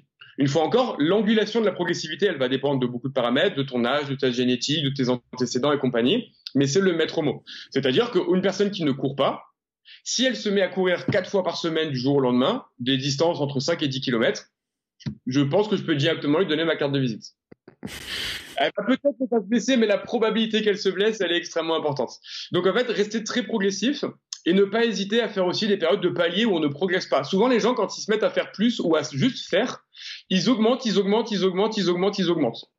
à aucun moment, ils vont se dire, OK, là, pendant la deux, trois semaines, je vais faire la même chose. Et en fait, ils vont augmenter jusqu'à ce qu'une douleur apparaisse. Et ça, on le fait tous. Tu vois, quelqu'un qui se met à pas courir, bon, bah, je suis progressif, j'ai couru 2, j'ai couru 4, j'ai couru 6 km, j'ai couru 8, j'ai couru 10, et continue d'augmenter. Non, à un moment donné, il faut laisser du temps au tissu de s'adapter. En fait, tout n'est qu'une question d'adaptation. Et ce qu'il y a, c'est que dans ton corps, tous les tissus ne s'adaptent pas à la même vitesse. Si on prend la course à pied, par exemple, euh, le muscle va très vite s'adapter. Donc très vite, tu vas pouvoir courir plus et ça va pas être les cuisses ou les ischios ou ton psoas qui va te limiter. Sauf que les tendons, qui sont les zones qui se rattachent entre le muscle et l'os, eux se renforcent moins vite. Et en fait, une personne qui court régulièrement, elle va pas te dire j'ai un problème de quadriceps, elle va te dire j'ai un problème au niveau de mon tendon du genou. Elle va pas dire j'ai un problème de mollet, elle va te dire j'ai un problème au niveau de mon tendon d'Achille. Pourquoi? Parce que son tendon se sera renforcé moins vite que son muscle et donc des douleurs vont apparaître. Le cartilage euh, se renforce, mais beaucoup plus lentement. Les ménisques au niveau du genou se renforcent, mais lentement. Les disques au niveau du dos se renforcent, mais lentement. Donc, une fois de plus, si on veut vraiment essayer de progressif, il faut y aller lentement et faire de temps en temps des périodes de plateau pour que tous les tissus qui sont beaucoup plus lents aient le temps de s'adapter à ce qu'on leur propose. Et d'ailleurs, on continue. Mais ce qui est très très dur dans ta question, mais je te remercie quand même de me la reposer, c'est que la, limite, elle est propre à chaque individu. Et là, malheureusement, il n'y a aucune règle établie pour vous dire, vous pouvez courir 48 km par semaine sans problème, mais n'en courez pas 49. Ça, je peux pas le dire. Il y a des patients chez qui ce sera le cas, mais je peux pas leur dire tant qu'ils ne l'ont pas testé. Oui, et puis comme tu disais, c'est vrai que tu as, as, raison de parler de l'évolution. Euh, et puis ce que j'appelle, j'ai introduit une notion l'autre jour euh, dans un épisode, enfin que j'ai diffusé hier, mais par rapport à la diffusion, c'était il y a quelques temps. Euh, on est le combien, je sais pas, le 21 septembre pour retrouver l'épisode. Sur, j'ai introduit la notion de handicap qu'on pourrait avoir un peu, tu sais, comme un peu, j'ai pris la comparaison avec le golf. En fait, c'est de dire que les conditions de vie que l'on a peuvent nous handicaper, oui. nous rajouter de la charge. Euh, alors j'ai envie de dire de, de la fatigue, euh, des émotions, du mental, etc. Tu as parlé de la paternité. Et je disais que, euh, par exemple, moi j'ai couru mon marathon, ma fille, elle avait 14 mois. Enfin, le jour de mon marathon, elle a 14 mois. Donc, c'est dire que toute ma préparation, j'ai fait dans une période où elle faisait pas ses nuits. Euh, et encore que elle a été relativement cool, tu vois, mais que elle faisait pas ses nuits. Donc, il y avait toujours une nuit qui était ensuite par quelque chose, mais que quand même faisait des grandes siestes et que le matin elle dormait assez longtemps, ce qui permettait de courir assez tôt le matin en étant certain qu'elle n'allait pas se réveiller, que ça n'allait pas te poser de problème, tu vois. Et je me dis, à côté de ça, si j'ai préparé le marathon sans avoir ma fille, peut-être j'aurais pu être plus en forme, dormir plus, j'en sais rien, tu vois. Mais qu'on pourrait dire que on peut pas se comparer les uns aux autres parce qu'on n'a pas tous le même mode de vie et qu'on a bien des éléments qui vont un petit peu nous favoriser. Il euh, y en a qui courent depuis qui débutent et puis qui vont nous handicaper euh, parce que bah, euh, je prenais l'exemple dans mon épisode de dire un retraité bah oui il a l'âge normalement il a moins de performance physique mais s'il a son temps pour dormir pour récupérer pour faire de l'activité et que ça fait 30 ans qu'il court bah c'est pas normal qu'il me double en fait et parce que je me suis fait doubler par un vieux ouais. un jour ça enfin par un vieux ouais il me paraissait super hein. et, et euh, je veux et tout, il m'a doublé à l'arrivée d'un trail de 28 bornes, il me fout une fumée, j'ai pas digéré, ça fait deux ans. Et en réfléchissant à ces questions-là, je me dis mais... Je vois que tu fais appel à moi pour expliquer pourquoi tu t'es fait doubler par un vieillard. Non, mais en fait, j'ai pas d'excuse. C'est-à-dire, je me dis que, en fait, euh, quand je réfléchis au truc, c'est que ça se trouve, je sais pas, mais c'était peut-être un ancien athlète de haut niveau qui avait euh, peut-être qu'il s'entraîne, peut-être qu'il a fait des super nuits, peut-être qu'en fait il est revenu qu'il avait préparé des trucs beaucoup plus gros et que moi bah, ce jour-là j'étais crevé j'étais fatigué que j'étais pas bien et autres et que ça on le prend pas en compte en fait. C'est à dire que notre mode de vie regarde, notre fatigue et tout prends, on le prend pas prends, en compte tu prends Kylian Jornet hmm. dans 40 ans. Le mec il aura encore une super forme. Dans 40 ans il court avec, face à un mec à 30 piges qu'il ne le connaît pas il dit, ouais, il y a un vieillard. Et le vieillard, il lui va lui mettre la pilule de sa vie. Mm. Il va pas comprendre. Mais parce que tu sais pas ce qu'il y a derrière, tu vois. Donc, en effet, c'est extrêmement important. Et ce que tu as dit, ce, ce, système un petit peu de, c'est pas pénalité, c'est quoi le terme que tu as utilisé? J'appelle ça du handicap, en fait. C'est-à-dire que comme si on avait une sorte de handicap. handicap en disant, euh, je débute exactement. et puis j'ai des fait, trucs. Il est, il est très pertinent. Et il y a beaucoup d'éléments qui vont, il falloir prendre en compte, mais qui n'ont pas tous la même valeur. Donc, par exemple, tu parles du sommeil. En effet, le sommeil va être un élément qui va te permettre de doser plus ou moins ton effort. Les antécédents sportifs vont être un élément qui te permettent de reprendre. Un mec va te dire, ah, ça fait 10 ans que je n'ai pas fait de sport. Il va toujours être meilleur quand il va reprendre qu'une personne qui n'a jamais fait de sport de sa vie. Mm. Tu vois? Donc ça, c'est un élément à prendre en compte. La génétique, on sait que la, la génétique, elle est extrêmement importante. Et donc déjà de base, même à mode de vie équivalent, on n'est pas égaux. Moi, j'ai une patiente, elle s'est claqué les deux ischios et les deux mollets en deux ans elle fait du yoga. ah. Si elle n'a pas une génétique qui s'y prête pas, j'y connais rien. Moi, je me suis fait les deux chevilles, je me suis fait une hernie discale lombaire, je me suis fait les cervicales, je me suis fait les deux épaules, les deux clavicules, j'ai été opéré, je me suis fait les deux poignets. Si moi, j'ai pas une génétique pourrie, j'y connais rien. Alors c'est mon métier, tu vois. Donc tu vois, il y a, y a, plein d'éléments qui font que on va pas tous récupérer de la même manière. Le l'environnement, le, est-ce que oui ou non tu es soutenu? Est-ce que oui ou non tu as du travail? Est-ce que oui ou non tu as une charge mentale? Est-ce que oui ou non tu fais du renforcement accessoire à côté en plus de l'activité comme le run ou le trail? Il y a beaucoup de paramètres comme ça qui vont rendre en compte, qui fait qu'en effet, quand quelqu'un te double, en fait, ça veut rien dire. Tu vois, ça veut rien dire. La personne, si ça se trouve, ça fait 30 ans qu'elle se préparait pour cette course. Et si ça se trouve, toi, la veille, t'as fait une nuit blanche, tu vois. Donc en fait, c'est extrêmement difficile, mais il y a plein d'éléments à prendre en compte. Et derrière, quand tu veux être progressif, bah, il faut garder tout ça en tête, tu vois. Moi, aujourd'hui, dans mon sport, où il y a de la charge, etc., j'ai toujours ça en tête. J'ai toujours ces éléments en tête. Emery, tu t'es déjà blessé au lombaire. On sait que la probabilité de te blesser au lombaire, elle est augmentée. Ok, j'oublie pas. Emery, tu sais que quand tu dors mal, tu es sensible et tu augmentes ton risque de blessure. Ok. On arrive le lundi matin. J'ai un entraînement qui est prévu. Avant de faire mon entraînement, systématiquement en 4 secondes, j'ai un check-up de comment je me sens aujourd'hui. Est-ce que j'ai bien dormi? Est-ce que je me suis blessé récemment? Est-ce que je sens en forme? Est-ce que la semaine précédente, j'ai fait beaucoup d'efforts ou pas? Et en fonction, je vais adapter. Soit tous les feux sont verts, bombarde. Soit tous les feux sont au, rouge, adapte. Soit vraiment c'est la cata, va dormir. Et c'est intéressant parce que moi je le fais. Euh, et tu vois, tu, alors tu as donné une technique que j'en parle un petit peu de temps en temps. Mais c'est vrai que moi, quand j'ai un plan d'entraînement sur la course, là je prépare à 24 heures il y a un moment donné, il y a un matin, je regarde mon plan d'entraînement, je dis celui-là, je peux pas le faire. J'ai pas dormi, c'est euh, la nuit, il y a eu trois réveils de ma fille parce qu'elle était malade. je regarde le truc, je dis oh, celui-là, aujourd'hui, je peux pas le faire. Je dis bah tant pis, je décalerai demain, je vais inverser, je vais changer ma balance et tout. Et puis à l'inverse, un matin, je regarde mon truc, je dis t'as que ça? Je suis attends, on va essayer de cumuler, on va essayer de faire un truc sympa, cet après-midi tu feras une grosse sieste. Et c'est ça aussi la connaissance, en fait, c'est de se dire, euh, on n'est pas obligé de rester sur un plan en disant j'avais prévu de faire ça, faut absolument que je le fasse. Et d'ailleurs, ça marche dans les deux sens parce que je connais des gens, j'ai vu des gens qui disent je vais aller à la salle à midi, j'ai un programme de une heure de muscu, de faire ça et ça, et puis le temps passe parce qu'il y a des réunions qui traînent, et puis ils ont plus que 40 minutes. Ils disent bah j'y vais pas. Alors qu'en fait si.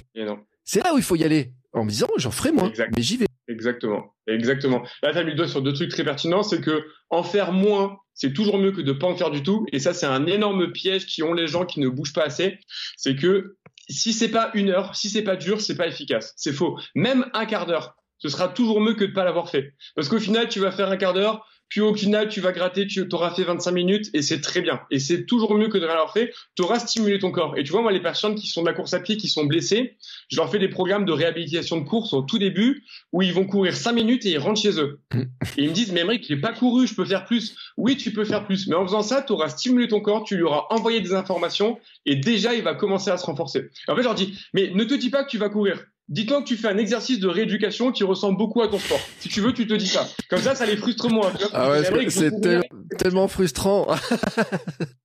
Je leur dis, OK, tu vas pas courir, tu vas faire un exercice de kiné qui ressemble à ton sport. Et va les faire. Et derrière, tu vas me faire 8 minutes. Et derrière, tu vas me faire 12. Et en fait, tu auras stimulé progressivement ton corps. Et c'est grâce à ça que tu vas pouvoir encaisser ton 42 km.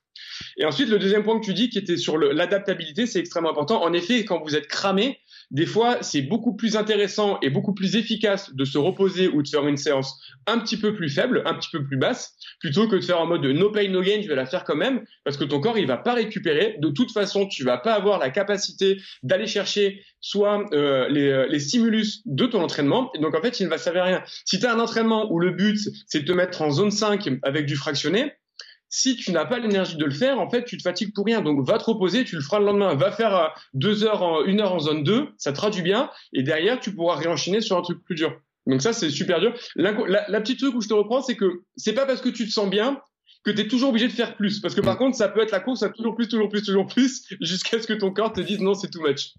Ça, Mais le meilleur outil d'un préparateur physique, c'est euh, la gomme. C'est la gomme. Mm. Mais ça, je suis d'accord avec toi et euh, je le dis parce que j'ai beaucoup parlé de euh, du stress mécanique, de comment est-ce qu'on essaie de le doser suffisamment, mais pas trop. Comment on arrive à doser ça, qui était vraiment en plus euh, un des problèmes que j'avais eu sur ma fameuse périostite, avec tout le reste qui s'était ajouté. Mais bref, il y a c'est des trucs qui sont pas faciles à doser. Hein, tu le disais, hein, cette fameuse dose dosage qui est pas simple. J'écoutais aussi un, un, Fitness Smith l'autre jour qui disait dans un truc, il disait c'est comme l'alimentation. Il y a un moment donné, si tu veux être parfait, tu tu tombes pas très loin des TCR en fait, où tu, tu veux tellement optimiser et en faire que tu peux t'approches de la flamme et tu peux te cramer parce que finalement tu deviens euh, alors dans le sport on dit bigorexique euh, dans l'alimentation tu peux te dire bah maintenant je suis euh, orthorexique je mange plus que ça et puis j'enlève tout le reste. Et comme tu dis c'est c'est là où il faut avoir aussi un équilibre un équilibre. C'est-à-dire que c'est c'est dans l'équilibre que déjà on dure puis qu'on garde du plaisir, qu'on évite de se frustrer trop, parce que euh, les frustrations des sportifs, euh, combien je vois de gens qui courent un 10 km qui le fêter euh, se disent ah punaise j'ai pas battu mon record. Moi ça m'énerve. J'ai fait un épisode hier il était un peu sur ce sujet là c'est de dire mais faites-le le fait que t'aies fait ton corps ton truc. Déjà tu fais de ça tu dis bon prochaine fois peut-être que je pourrais faire mieux mais faites déjà le truc d'avoir que ton corps soit capable de faire ce truc là surtout si ceux qui sont dans ton cas se disent bah je me remets au sport ou j'ai pas fait de sport pendant longtemps etc j'ai jamais fait ça et autres bah à ce moment-là tu le fais.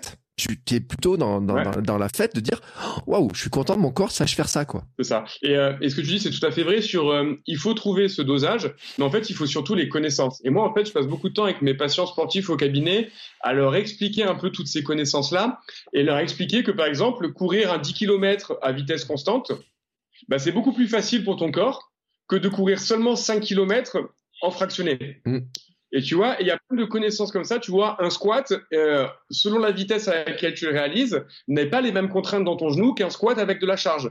Et en fait, en connaissant un peu aussi tous ces paramètres sur lesquels tu peux varier, ça peut te permettre comme ça de très bien jouer sur les contraintes. Et en effet, on dit à tout le monde, soyez progressif, trouvez la bonne quantité de stress à appliquer. Mais quand tu leur expliques pas la quantité de stress, à quoi va correspondre un 10 kg, un 5 kg en fractionné, euh, un 3 kg le matin plus un 3 kg l'après-midi, euh, ça adapté avec de la nage, tu vois, pour un triathlète, eh ben, ils ont beaucoup de mal à gérer. Si tu leur donnes ces connaissances-là, et moi je passe beaucoup de temps à échanger avec les patients avec ça, ils vont aussi derrière pouvoir se dire, OK, aujourd'hui je me sens pas, je vais switcher ça pour mettre moins de contraintes dans mon genou parce que ça fait un mois que mon genou il m'embête un peu, mais je vais quand même pouvoir faire deux heures d'entraînement parce que j'aurais pu adapter les exercices intensité ou le matériel ou le sport en fonction de comment je me sens. Mais ça, malheureusement, ouais, il faut soit bouquiner, soit échanger avec des spécialistes, des thérapeutes, des coachs, etc. Mais c'est extrêmement pertinent. Ouais, et puis euh, moi je trouve aussi, on se rend compte en bouquinant, en discutant avec vous, à quel point je disais qu'on avait perdu nos compétences, qu'on était des hommes diminués, enfin hommes et femmes, hein, hommes avec un grand H, des humains diminués. Euh, je me suis fait la réflexion parce que j'ai lu un bouquin sur les, les genoux. Euh, donc j'ai perdu le nom du, de l'auteur, mais euh, c'est euh, c'est l'américain là qui a, qui a de réhabilitation du genou. Et, euh, et en fait, la remarque, c'est que je regardais ma fille comme elle est accroupie, elle s'accroupit, elle a le genou qui se plie totalement. On regarde euh, dans les pays asiatiques où ils sont pliés, les squats complets et puis moi, je regarde le truc. Mm. Quand je fais un squat, et mon prof de fitboxing, il m'a dit, mais, mais t'es manque de souplesse, qu'est-ce qui se passe et tout, faut positionner ça, faut positionner ça et tout. Mais je dis, je peux pas plier plus, je peux pas faire ça et autres. Et euh, je me dis, est-ce que c'est une fatalité de la vieillesse? Tu sais, euh, en vieillissant, c'est normal que je, sois comme ça. Et en fait, en lisant, en bouquinant, en regardant un petit peu, on se rend compte que, bah, ça, c'est aussi la conséquence du fait qu'on bouge pas. Que finalement, euh, mon genou, je l'ai jamais fait fonctionner depuis tant de temps euh, à, plier totalement. Parce qu'attention, fallait surtout pas plier de telle manière, pas faire ça, pas faire ça, pas faire ça. Bah ouais, ah, c'est un peu aussi certains kinés qui ont dit ça, hein, disant attention, le squat, faut pas que les genoux passent devant, les pieds, faut pas qu'il y ait ça, faut pas qu'il y ait ça, plus les kinés et tout, les coachs. Et en fait, euh, les mecs ils disent ouais, mais ton genou finalement il se plie jamais, et donc euh, ton corps il a pas besoin de le faire plier, donc il, il va arrêter de le faire plier euh, totalement quoi. Ouais, bah le fameux adage use it or lose it. Mm. Tout ce que tu ne vas pas utiliser, globalement, tu vas finir par le perdre. Et euh, aujourd'hui, ma, ma vision après mon diplôme de kiné était vraiment celle-là. Attention, il faut protéger. Euh, des choses sont dangereuses. Là où ma vision maintenant, dix ans plus tard, avec les formations, a bien évolué aussi, qui est que rien n'est dangereux. Tu peux tout faire, mais chaque exercice va mettre des contraintes dans certains tissus. Et la question, c'est est-ce que cet exercice est adapté à la capacité de ton corps? Il n'y a aucun mauvais exo. Et il n'y a pas le corps, il est fait pour ça ou le corps, il n'est pas fait pour ça. S'il n'est pas fait pour ça, c'est parce que tu l'as pas habitué à ça. Soulever 200 kilos, c'est pas mauvais. Par contre, si tu ne soulèves aucune charge de la journée, oui, tu vas te détruire tu vois. Et peut-être que globalement, pour toi, soulever une barre de 5 kilos, ce sera suffisant. Prendre un poids et faire des grandes rotations, des fois on dit le dos, il n'est pas fait pour tourner. Bien sûr qu'il est fait pour tourner le dos. Par contre, si tu tournes jamais ton dos, en effet, le jour où tu vas tourner pour prendre une feuille dans l'imprimante assis à ton bureau, tu vas te faire un labago. Mais le problème, c'est pas la feuille dans l'imprimante, c'est que tu n'as jamais pivoté ton dos. Les genoux peuvent tout à fait dépasser les pointes de pied quand tu fais un squat.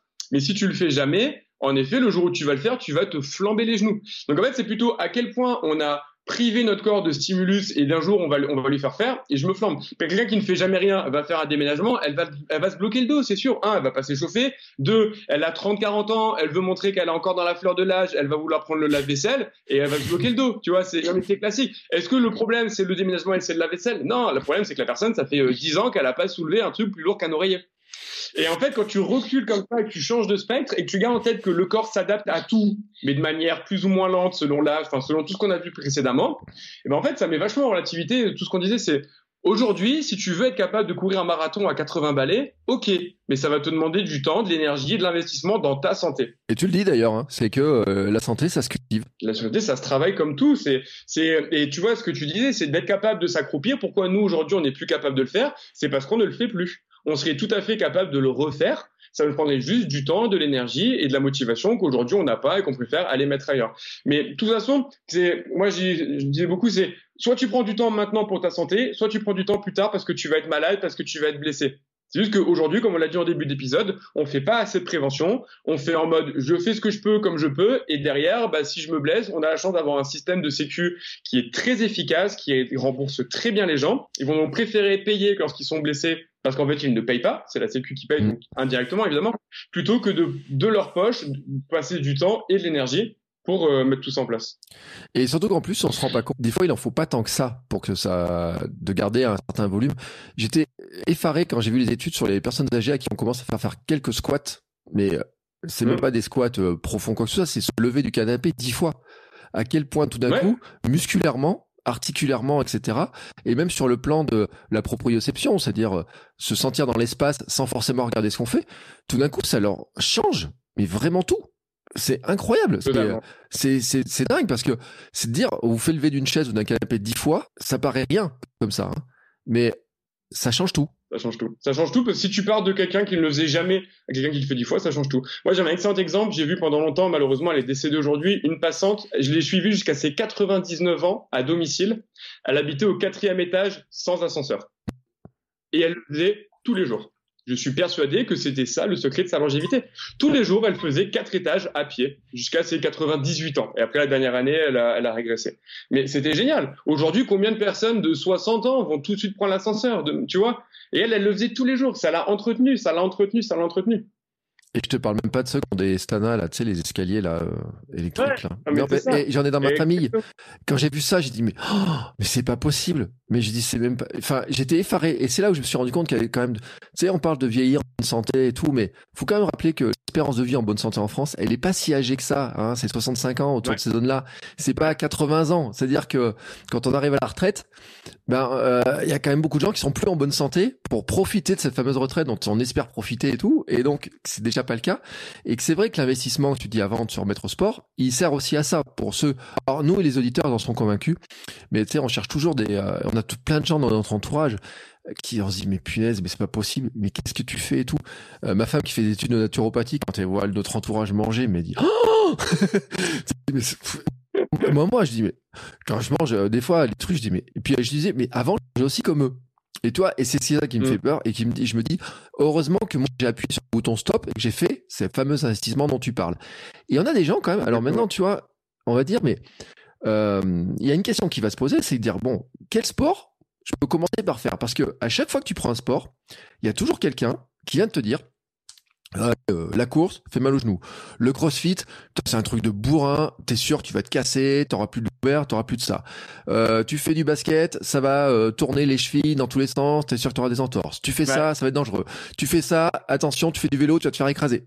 Bah, franchement, toujours une petite voix comme ça qui va te dire le sport est dangereux, soit par la pratique, soit parce que tu as l'environnement, parce que voilà. Mais en fait, en fait, euh, vivre, vivre, c'est dangereux. Tu mm. sors de chez toi, tu te fais écraser, tu montes dans ton bureau, l'ascenseur il en panne, il se crache. Donc en fait, tu ne pourras pas éviter la blessure. Par contre, ce qui est important, c'est qu'aujourd'hui, il n'y a pas de meilleur sport.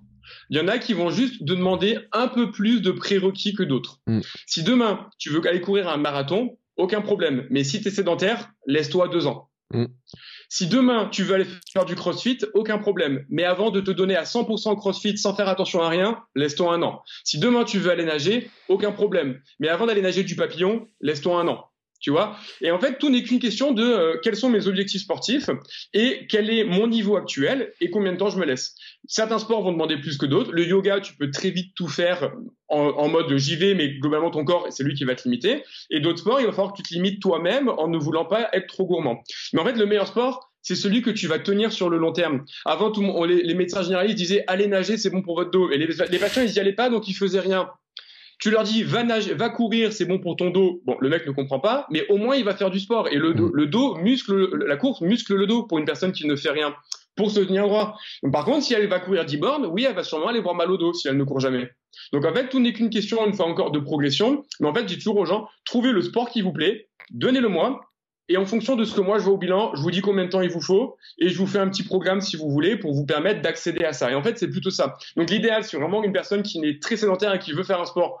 Bah, prenez un coach en fait pendant un mois, deux mois. Il va vous faire un petit programme qui va vous permettre d'aller vers votre objectif. Mais dites-vous que, mis à part pathologie particulière ou blessure particulière, évidemment, depuis tout à l'heure on dit tout est possible, tout est génial, le corps s'adapte. Il y a quand même certaines limites, hein, évidemment. Euh, et peut-être qu'une personne qui n'a jamais fait de sport, euh, qui a beaucoup beaucoup beaucoup d'arthrose de genoux, euh, ne pourra pas courir un marathon et elle, dont elle a besoin, c'est plutôt une prothèse de genou. D'accord Juste on remet un chouïa le contexte quand même. Mais sinon, pour la plupart des gens, en fait, le meilleur sport, c'est celui que vous allez pouvoir faire longtemps parce que soit il vous plaît, soit il est pratique, soit vous avez un mode de vie qui fait que vous allez pouvoir le faire. Euh, même les abdos, c'est bon?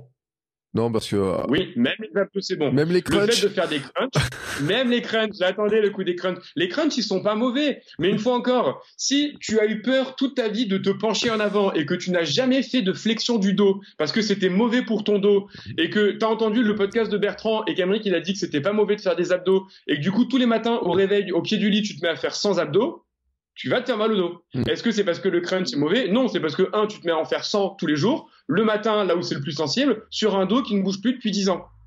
Mais c'est pas mauvais. En fait, faire des crunchs, c'est la même chose que porter du poids, dans l'autre sens. Il y en a un, tu te penches en avant et l'autre, tu te penches en arrière. C'est pas mauvais. Par contre, en effet, il faut avoir un dos relativement mobile et il en faire trop tout de suite parce qu'il y a le summer body qui se prépare, c'est pas l'idéal. Le seul truc où, où sur le crunch, je peux me permettre de mettre des parenthèses, ça va être sur les problèmes de périnée. Mm. C'est un exercice qui met de la pression sur le périnée et plutôt les femmes que les hommes. Si déjà le périnée il est un peu faiblard à cause de grossesse, à cause d'opération ou à cause d'antécédents, les crunchs vont mettre beaucoup de pression et vont augmenter la probabilité d'avoir des chutes urinaires. Donc dans ce cas-là, je peux dire ne faites pas des crunchs. Et je dis pas n'en fais jamais, je dis plutôt va faire une rééducation périnéale et quand ta rééducation périnéale, on voit comment on réintègre les crunchs. Tu vois, malgré ça, même si je mets des parenthèses, je ne les enlève pas. Une personne qui a une hernie discale complètement euh, douloureuse, qui ne peut pas se pencher en avant et qui ne peut pas faire ses lacets parce qu'elle a mal au dos, bien sûr que les crunchs ils sont mauvais. Mais le problème c'est pas les crunchs, c'est parce qu'elle a un disque complètement euh, inflammatoire parce qu'elle a pas bougé et qu'elle s'est fait mal en déménageant euh, la machine à laver de son collègue dont on parlait tout à l'heure. C'est la même qui est revenue faire des crunchs, tu vois. Et cette personne-là, elle fait sa rééducation, elle guérit son dos, elle va refaire des crunchs. Moi, j'ai une hernie discale qui m'a duré un an. J'ai fait trois infiltrations, j'ai pas fait de sport pendant plus d'un an. Je ne pouvais plus rester assis. J'ai passé six mois de ma vie debout à manger debout. Aujourd'hui, je squatte 150 kilos et je soulève des barres à 180 kilos sans problème. Par contre, tu m'aurais fait faire ça quand j'étais dans ma période dont je ne te parlais. J'avais la larme à l'œil, je chantais plus mes jambes, c'était la fin du monde. Par contre, j'ai pris le temps de réhabituer mon dos, de réhabituer mes muscles, de réhabituer mon disque intervertébral. Et aujourd'hui, j'ai cette capacité-là. Mais j'en suis convaincu et euh, parce que moi aussi euh, le coup de je mange debout, j'arrive pas à m'asseoir sur une chaise, je n'arrive pas à dormir, je ne dormais pas euh, au début juillet, je n'étais je, je n'arrivais plus à dormir parce que la douleur dans la sciatique provoquée par l'hernie euh, qu'elle est frottée etc était descendait jusque dans la cheville, même en allongé ça me faisait mal. Et à un moment donné je me suis dit mais comment je vais me sortir de ces trucs là etc et l'an dernier je m'étais vraiment rappelé quand même de quelque chose, euh, je me suis mis à courir tous les jours parce que j'ai vu Thomas Blanchet. Et je lui dis, écoute, on m'a trouvé euh, vitamine D, euh, donc il est ostéo, spécialisé dans la course et tout. Et je l'avais déjà vu. Et puis, euh, je lui dis, j'ai pas assez de vitamine D, j'ai pas ça, j'ai pas ça, j'ai pas ça et tout. Et il me dit, ouais, pff, il me dit, je m'en fous. je dis, comment? Il me dit, bah, non, il me dit, la carence en vitamine D, oui, ça peut provoquer les douleurs, mais il me dit, t'as pas un point commun là-dedans? Et en fait, il m'a mis le point sur le truc qui était la sédentarité après mon opération du genou l'an dernier. Ouais. Et j'étais passé pendant six mois à ne faire quasiment plus rien à part même marcher. En fait, quand je pouvais plus courir, marcher était devenu moins intéressant. Alors que j'avais commencé à marcher au début, ma kiné dit si tu peux aller marcher, va profiter, etc. un petit peu. Tu fais attention au départ, mais euh, rapidement je pouvais marcher. Et en fait, je m'étais rendu compte que j'ai repris des très mauvaises habitudes, qui étaient de travailler plus, donc rester plus longtemps assis sur ma chaise, sortir moins, voir moins le soleil, euh, voir euh, faire euh, rester plus sur le canapé, dormir moins longtemps parce que forcément le soir, bah, je traînais un peu plus sur le canapé, je me dis ouais demain je fais pas de sport, je sais pas quoi, puis bref, j'étais devenu, redevenu un sédentaire. Et ce jour-là, je me suis dit, faut plus que ça recommence. Alors, j'ai pris une décision, c'était de dire, je vais courir tous les jours.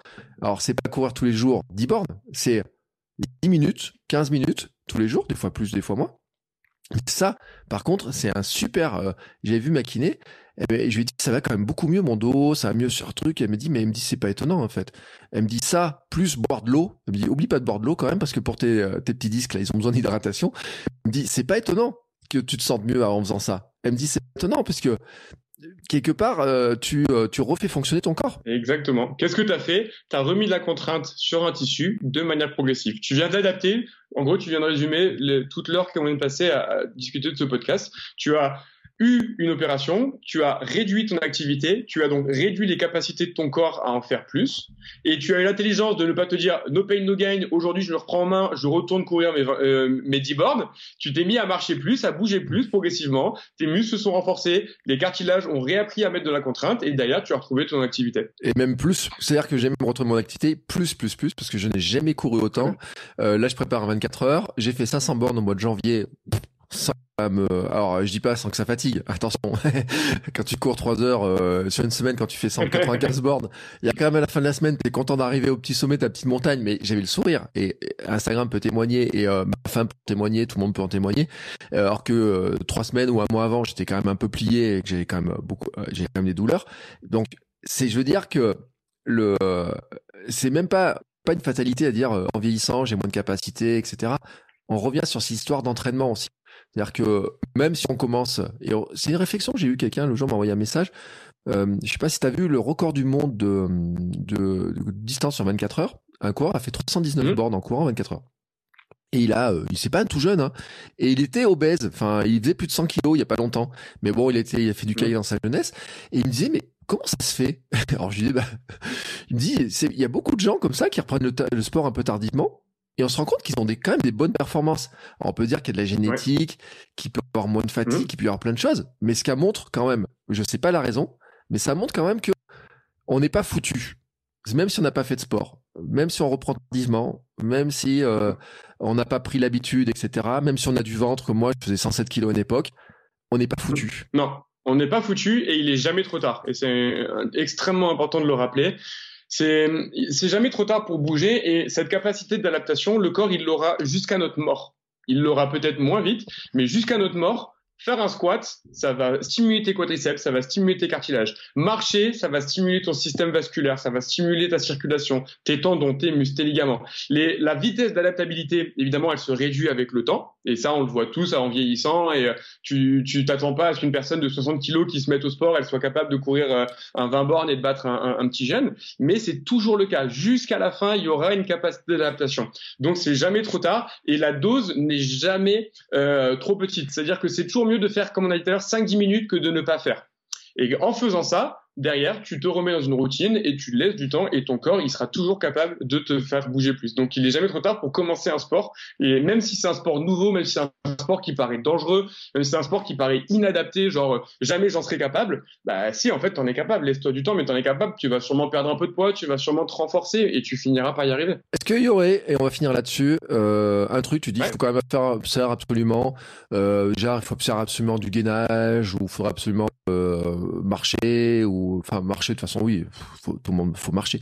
Euh, mais euh, disons quand même pour par rapport à notre mode de vie hein, qui est assez sédentaire, par ouais. rapport aux chaises, etc. Est-ce qu'il y a un truc Faut dire quand même ça. C'est, faut absolument en faire? Ouais, je vais, euh, je vais faire très simple. Je vais, euh, je vais reprendre un petit peu les recommandations de l'OMS, donc l'Organisation mondiale de la santé, parce que tu vois, on a parlé de bien bouger, de bouger plus, etc. Et en fait, ce que j'aime beaucoup dans leurs recommandations, c'est qu'ils différencient deux choses. Ils différencient l'activité physique donc le fait de juste marcher, bouger, prendre les escaliers et le fait de faire du sport. Donc mmh. c'est important de faire les deux. Et dans le sport, ce qu'ils préconisent et qui est extrêmement cool, c'est que quel que soit l'âge, ils disent toujours qu'il faut porter du poids. Et ils disent toujours d'aller chercher un niveau d'intensité quand même intéressant. Évidemment, quand on dit poids, le poids chez un enfant et chez une personne âgée n'est pas le même que le poids pour toi et moi. Mmh. Mais en fait, ils ne nous disent pas, chez les personnes âgées ou chez les enfants, ne portez pas de charge lourde. Tu vois, ça c'est pas marqué. Et ils ne disent pas chez les personnes âgées ou chez les enfants, euh, ne faites pas de haute intensité, c'est mauvais pour eux. Donc en fait, si vous faites du sport et si vous voulez, on va dire, euh, tirer le plein potentiel de ce que peut faire votre corps, bougez plus évidemment, mais essayez d'aller chercher de la haute intensité. Donc haute intensité, c'est le côté genre vraiment à la fin je peux plus parler et essayez d'avoir des activités physiques où votre corps porte de la charge. Et en fait, d'avoir un peu tous ces éléments, ça permet de stimuler ton système cardio-respiratoire, de stimuler tes tendons, tes muscles, tes articulations, et en fait d'activer un peu tous tes tissus et de pas faire que je vais en avoir certains qui vont plus bosser que d'autres. Et pour moi, le côté sport santé, ça englobe vraiment tout ça. Et euh, tu vois, ça me donne une belle conclusion sur cette histoire de porter la charge parce que je rappelle qu'on a tous les âges, on doit porter des charges, que ce soit pour porter des sacs de course. Euh, je me suis rendu compte euh, cet été que changer la bouteille de gaz du barbecue, je me rappelais pas qu'elle était aussi lourde cette bouteille de gaz du barbecue et ça trimballait et tout. Je dis mais ouais, c'est 13 kilos, mais plus la ferraille et tout, elle est lourde. Et puis j'ai toujours en souvenir et j'en parle très souvent cette publicité avec le papy qu'on voit s'entraîner dans un petit cabanon, il fait des squats, il porte des choses, on se demande à quoi ça sert. et on se rend compte qu'à la fin, c'est pour porter ses petits enfants qui sautent dans les bras pour mm. Noël, etc. Je trouve, tu vois, que c'est un message en disant, bah oui, toute notre vie, on a besoin de porter du poids, de s'entraîner à porter mm. du poids, parce qu'un jour, eh ben, on voudrait être ce petit papy, cette petite mamie, qui a son, euh, ses petits enfants qui sautent dans les bras, il faut pouvoir les porter. Ils n'ont pas eu dire, ah, je suis désolé, je peux pas te porter parce que j'ai trop mal. Ça, tu vois, ça sera déchirement, je pense, pour moi et pour tellement de gens. Pour beaucoup. Que je pense que c'est une des pubs qui est pas faite pour, qui est faite pour des supermarchés, je crois, mais qui est la meilleure pub prévention santé que je trouve qu'on puisse faire à certaines personnes en disant, ça, quand même, vous pouvez le perdre si vous bougez pas.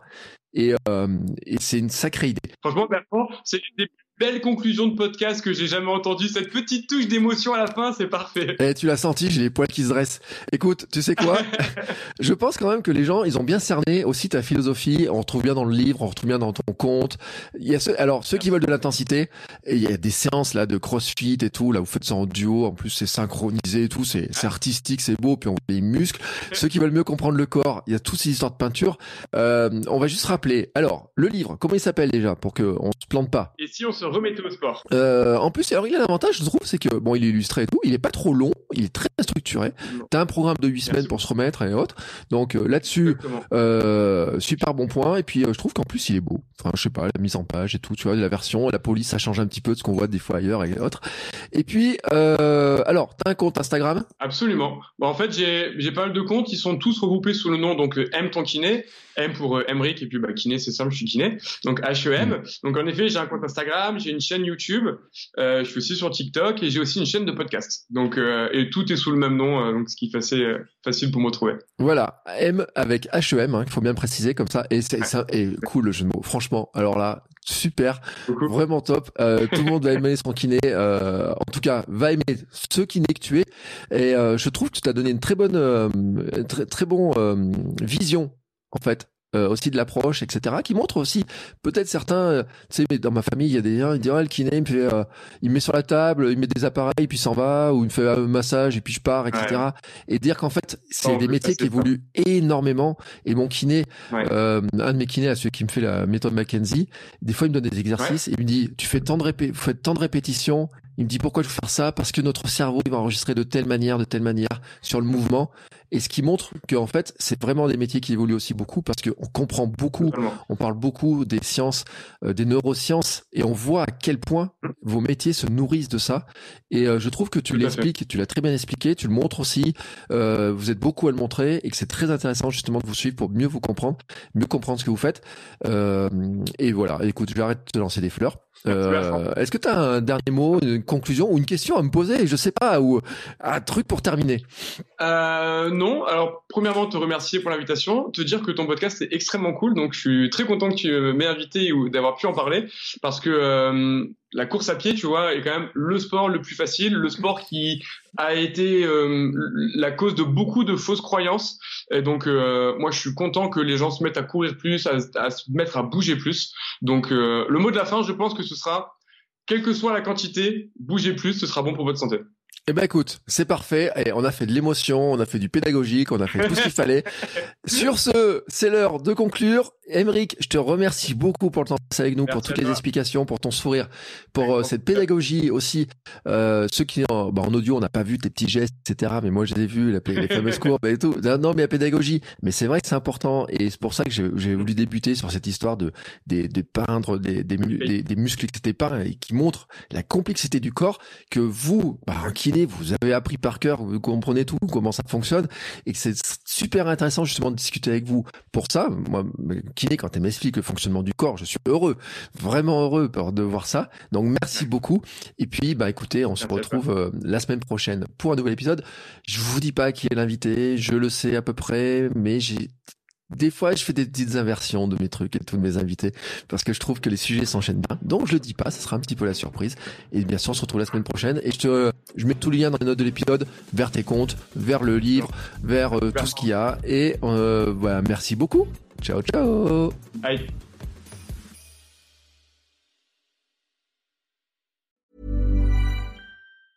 Planning for your next trip? Elevate your travel style with Quince. Quince has all the jet-setting essentials you'll want for your next getaway, like European linen, premium luggage options, buttery soft Italian leather bags, and so much more. And it's all priced at 50 to 80% less than similar brands. Plus, Quince only works with factories that use safe and ethical manufacturing practices. Pack your bags with high-quality essentials you'll be wearing for vacations to come with Quince. Go to quince.com slash trip for free shipping and 365-day returns.